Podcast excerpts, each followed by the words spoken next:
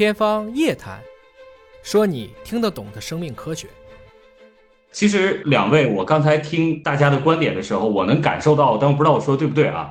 亚萍老师可能在生活当中是属于那种虎妈类的，就我不知道您跟您丈夫的搭配是不是虎妈猫爸。那但是尹老师这边呢，我听出来了，他可能是那种平时对孩子相对来说属于慈父类型的。那我不知道在您家是不是严母慈父这个状态的？两位老师，你们家庭的这个育儿环境到底是什么样的？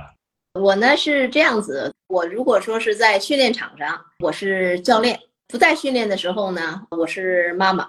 所以呢，我是不同的角色的转换。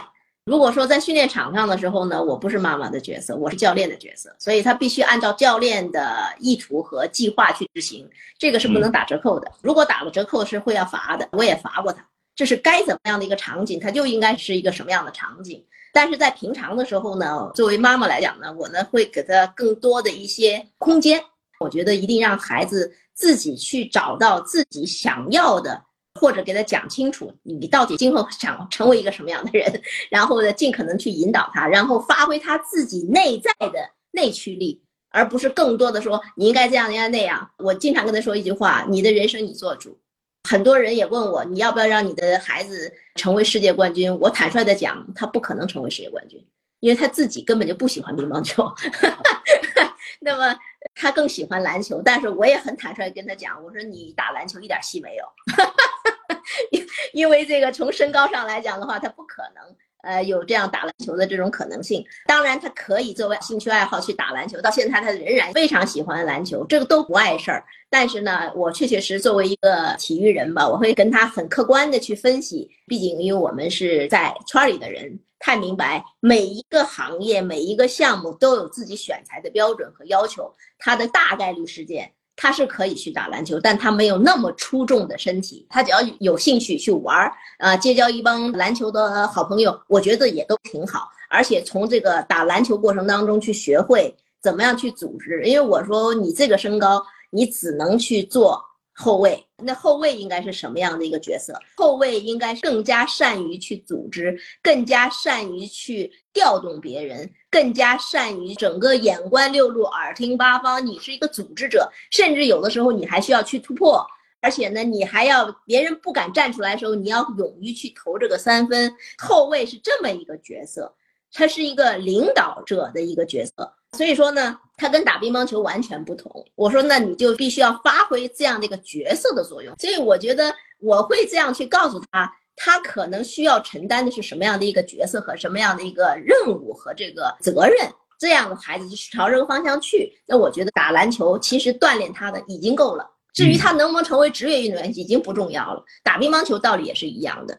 明白了。其实亚平老师的观点就是，孩子的人生，孩子做主。啊，乒乓球我做主啊！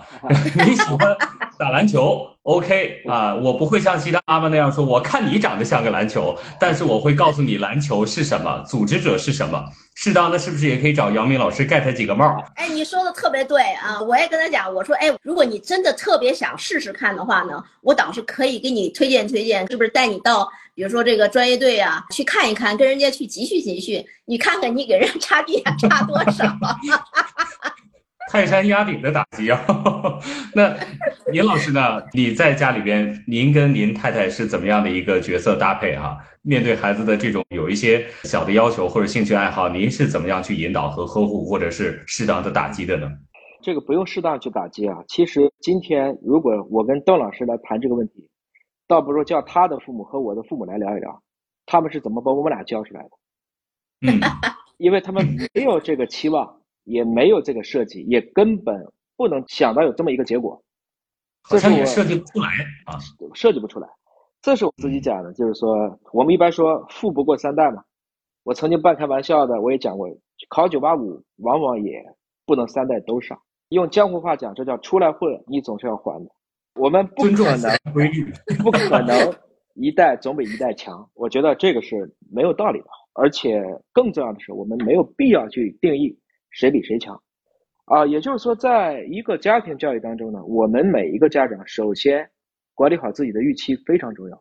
就像邓老师不会想自己的孩子会成为一个世界冠军，甚至未必进得了国家队儿，我也不会期望我的孩子就一定会是个生物学家，或者怎么样。这个你要接受自己的孩子，大概率他可能就会是成为一个普通，但我希望他是一个快乐的人，他是一个有责任感的人。这个是我可能会比较花时间去在这个上面去倾注心思的。一般来讲，我们肯定都很忙，我相信段老师和我肯定都很忙，所以我们更加重视的是这种陪伴的质量。对我来讲，我很在意的是我如何跟我的孩子。能够在我们这一生当中的有限的时空内，能够建立起尽可能亲密的亲子关系，这个是实际上我会花很多的心思去想。为什么这么说呢？因为我们跟孩子真正相处的时间其实没多久，最缠着你那几年，无外乎三岁到七八岁，然后进入到一个逆反，然后进入到青春期，然后慢慢的你发现，你想找他出去玩，他都不跟你去了。毕业了以后。他回来看你，就像我看我的父母，其实一年就这么一次两次吧。过了年以后，你更多的是被你的朋友叫走，跟父母的时间其实还是很短。等你真正明白你的父母的时候，实际上是因为你自己有了孩子。我们在成人沟通相处的时候，很会摆清楚我们双方在过去的你的经验、你的阅历，或者说大家彼此的位置，并且互相会照顾对方的情绪和面子。我尽可能的。不会在家里去发火，因为孩子归根结底他的性格特征是根据家长的性格特征应随或应进而来的。在一些特别关键点上，因为我们还要去坚持一些正面管教。对我来讲，我家的孩子不守信是不行的。如果这件事儿答应了，他就必须去做。当然，这个答应的本身是我们俩一开始说好的，这是一个约定的规则。这个规则我们俩一起定。如果约定好了，你不做这件事情，在我来看是属于基本的品质问题，这个不可以接受。所以，并不是说猫妈虎爸或者反之。其实每一个人，他可能绝大部分他都是猫，但有些底线的问题，他必须是虎。一定要让孩子心中有敬畏，就像我们在各种运动的规则上，有一些底线，你就是不能突破的。如果我们所有的事情都没有了底线，都可以去突破的话，那这个孩子就会觉得这个社会或世界为他而准备的，我们就没有起到家长应该给他带到一个以群体的规则来作为社会秩序的这样的一个大同的世界里去。